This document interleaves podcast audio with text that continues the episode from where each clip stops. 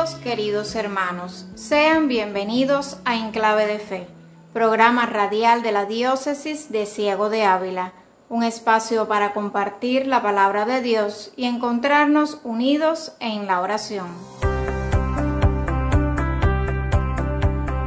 En este vigésimo tercer domingo del tiempo ordinario, el Evangelio nos muestra a Jesús realizando un milagro fuera de tierras israelitas confirmando con esta señal que Él vino a traer la salvación para todos. Sobre este tema nos hablará Monseñor Juan Gabriel Díaz Ruiz, obispo de Ciego de Ávila. Acompáñanos hasta el final del programa y comparte junto a nosotros de música, oración y la sección sobre catequesis.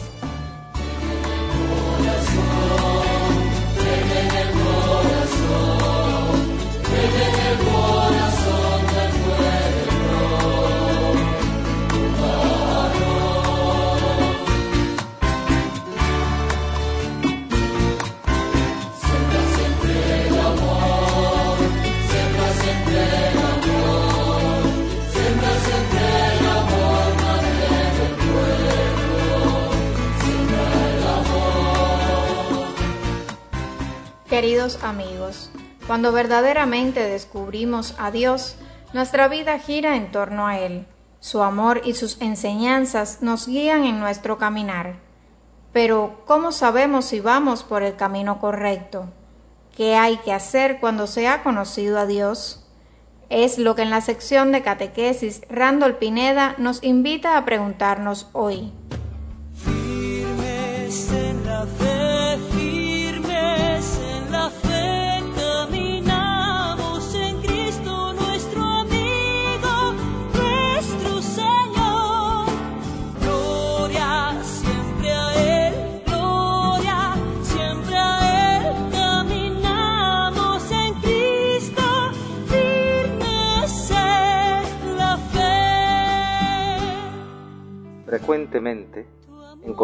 Personas que nos hablan de Dios de modo que parecen conocerlo, y sin embargo no actúan como quien verdaderamente ha encontrado al Señor.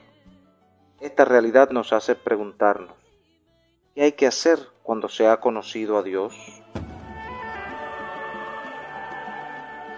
Cuando se ha conocido a Dios, hay que ponerlo en el primer lugar de nuestra existencia y comenzar una nueva vida.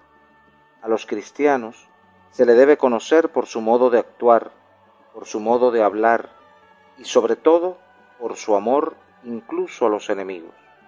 Conocer a Dios significa que Él habita en mí y que yo lo reconozco como quien me ha creado y me ha querido, quien me mira con amor a cada segundo, quien bendice y sostiene mi vida, quien tiene en su mano el mundo y las personas que amo, quien me espera ardientemente, quien quiere llenarme, perfeccionarme y hacerme vivir eternamente según su palabra. Conocer a Dios implica necesariamente una vida en el amor, a pesar de que, como nos dijera Santa Teresa de Calcuta, a quien celebramos precisamente hoy, el amor verdadero duele. No se trata de decirlo, sino de vivirlo.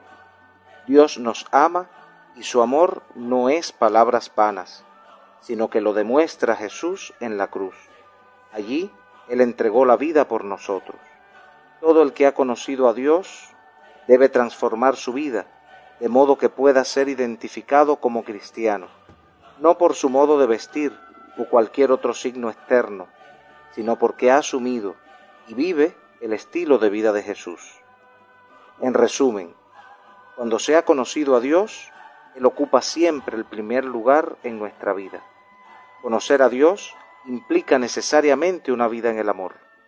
Los cristianos debemos ser identificados por haber asumido y vivir el estilo de vida de Jesús.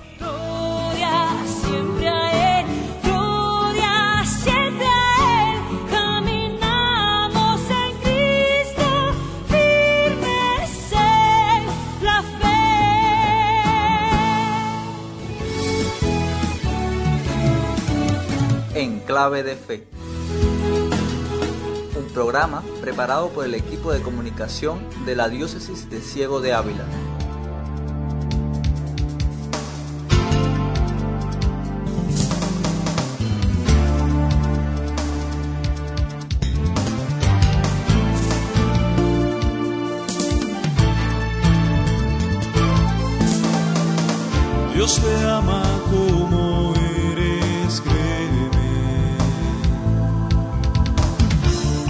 En una cama sin mover, aunque te falte la vista, aunque no puedas correr, eres importante para Él.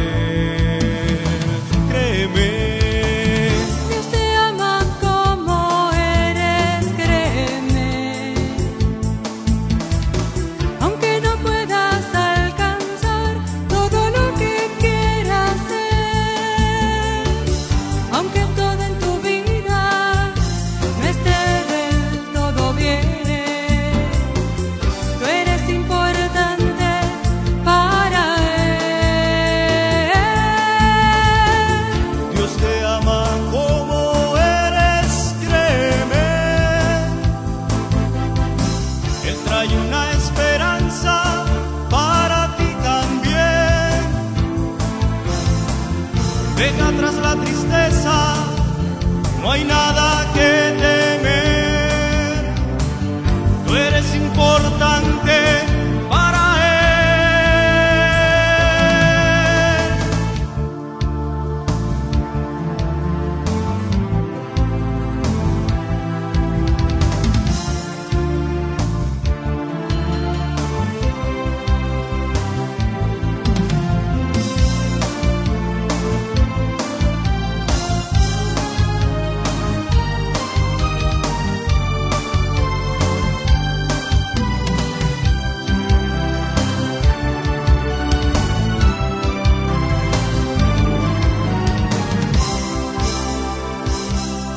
Escuchábamos Dios te ama, interpretado por el grupo Imagen, que nos introduce al Evangelio de hoy, en el cual se basa el mensaje de Monseñor Juan Gabriel Díaz, quien nos recuerda que debemos pasar de un cristianismo de nombre a una actitud de vida, dando a conocer y manifestando aquello que creemos. Y antes de escuchar este mensaje, les invitamos a abrir su Biblia para leer junto a nosotros el Evangelio según San Marcos, capítulo 7, versículos del 31 al 37.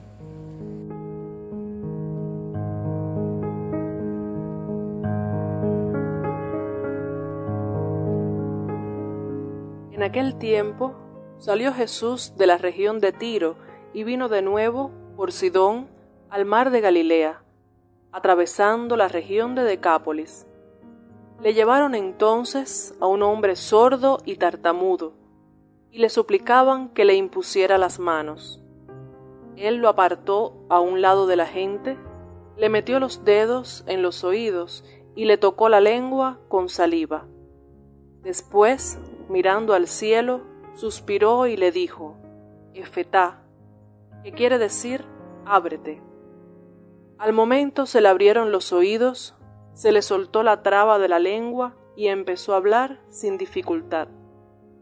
Él les mandó que no lo dijeran a nadie, pero cuanto más se lo mandaba, ellos con más insistencia lo proclamaban, y todos estaban asombrados y decían, Qué bien lo hace todo, hace oír a los sordos y hablar a los mudos.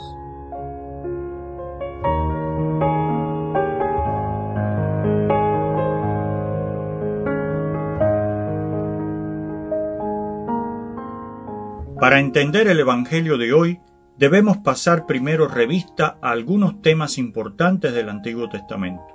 Por la propia Biblia conocemos las innumerables ocasiones en que el pueblo de Israel, el pueblo escogido por Dios, fue infiel al Señor. Los profetas denunciaron con insistencia la dureza de corazón de los israelitas y la facilidad con la que olvidaban a Dios y sus enseñanzas. Entonces es explicable que en la Biblia se acudiese, entre otras imágenes, a las de la sordera, la mudez y la ceguera, en este caso espirituales, para simbolizar esa persistente infidelidad que impedía al pueblo israelita escuchar la palabra de Dios y ver con claridad el camino que Él les proponía vivir. Al mismo tiempo, para expresar la renovación radical que supondría la llegada del Salvador prometido por Dios, se utilizaron las imágenes contrarias, los sordos que vuelven a oír, los ciegos que recuperan la vista, los mudos que comienzan a proclamar las maravillas de la misericordia de Dios. Hoy, en la primera lectura del profeta Isaías, tenemos un ejemplo.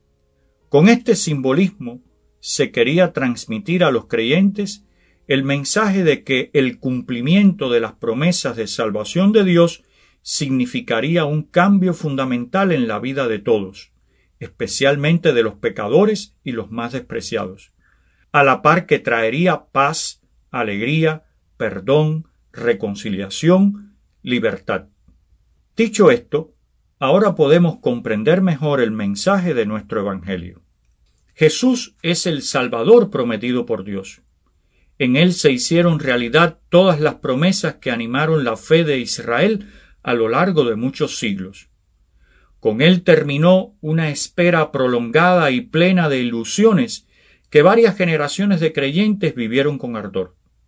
Por eso, el Señor realizaba los signos que, según los profetas, identificarían al Mesías.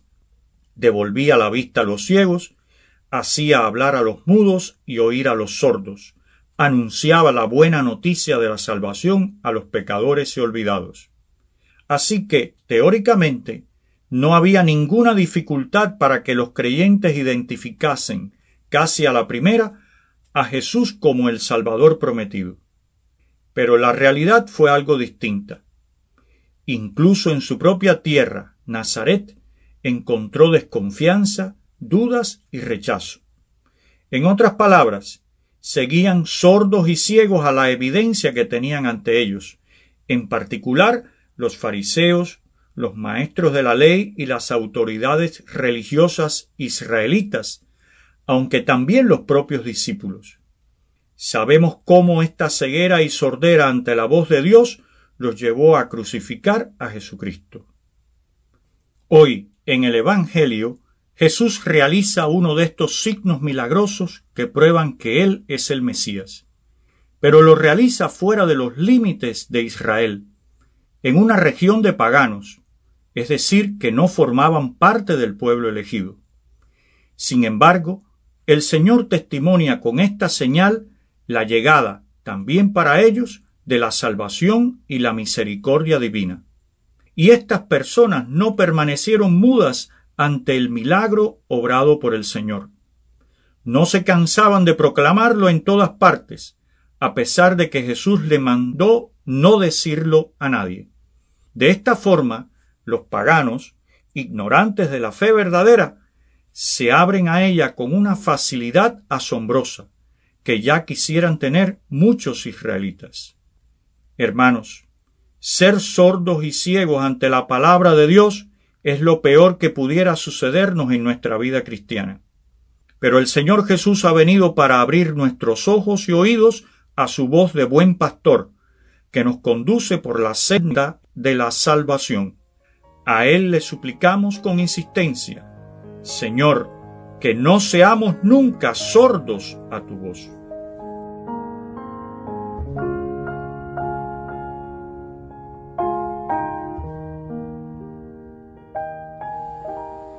Monseñor nos explica que este milagro es una invitación a dejarnos tocar por el Señor, para que Él actúe y se manifieste en nosotros, abriendo los oídos sordos del corazón y soltando nuestras lenguas, nos impulsa a anunciar con nuestra vida aquello que creemos.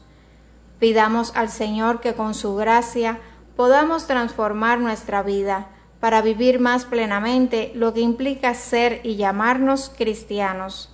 Y para ello nos unimos en un momento de oración a una doctora de la parroquia de Jatibonico.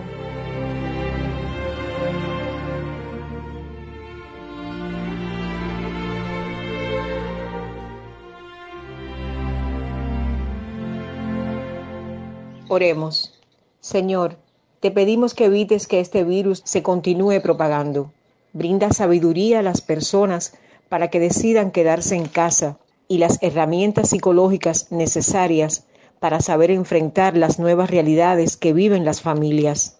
Trae tu protección sobre los que trabajamos con los enfermos.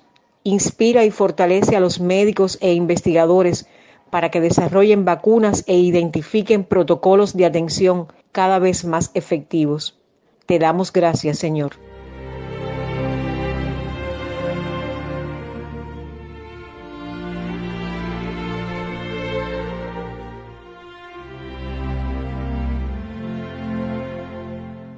Cuando la tormenta pase y se amasen los caminos, y seamos sobrevivientes de un naufragio colectivo.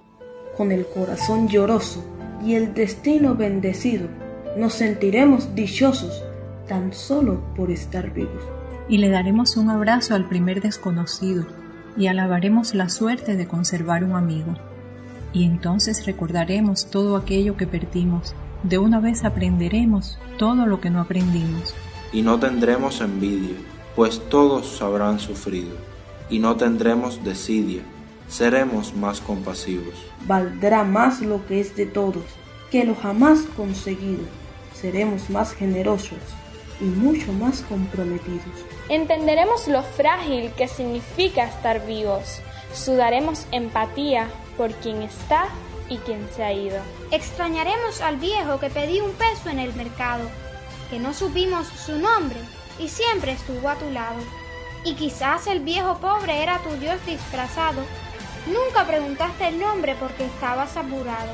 Y todo será un milagro, y todo será un legado, y se respetará la vida, la vida que hemos ganado.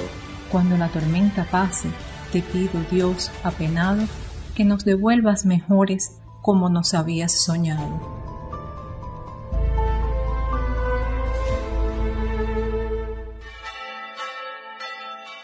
una diócesis que en 25 años ha hecho presente el reino de Dios en Ciego de Ávila.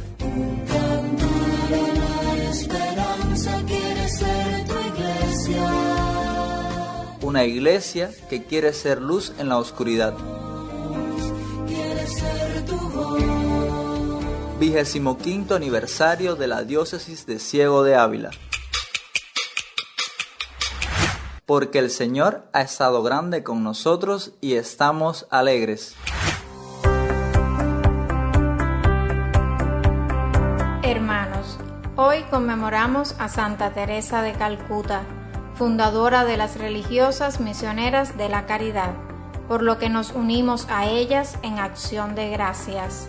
Y el martes 7 cumple aniversario de profesión religiosa el Padre José Alberto Escobar, de la Orden de San Agustín presente en Chambas. Llegue a Él nuestras felicitaciones y la certeza de nuestra oración.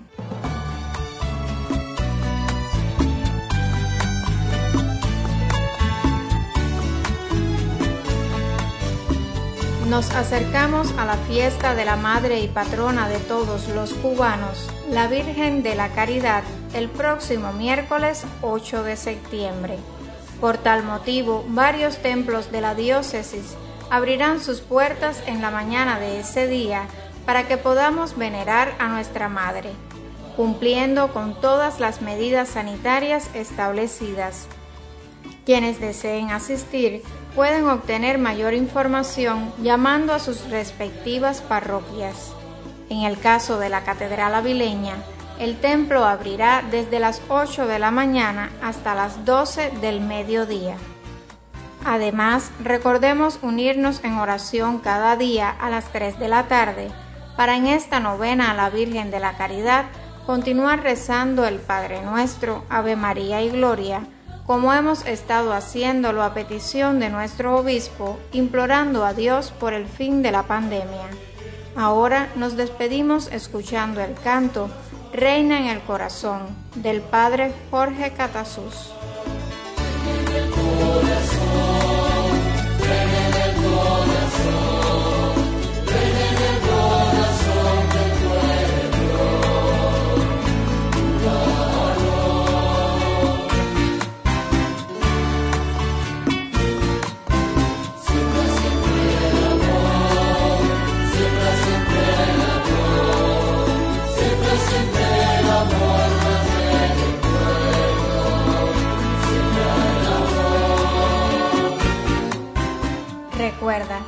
Jesús sana a quienes escuchan su palabra y lo buscan con fe y esperanza, reconociéndolo como el Salvador del mundo. Ábrete al Señor, ábrete a los demás. No te cierres, no te encierres. El Dios Todopoderoso aleje de nosotros todo mal y les conceda la abundancia de sus bendiciones. Que Él les dé un corazón tan obediente a su palabra que encuentre su gozo en los dones eternos del cielo. Así, siguiendo el camino del bien, puedan avanzar por la senda de los mandatos divinos y lleguen a ser coherederos del reino de Dios. Amén. Y la bendición de Dios Todopoderoso, Padre, Hijo y Espíritu Santo, descienda sobre ustedes y los acompañe siempre. Amén.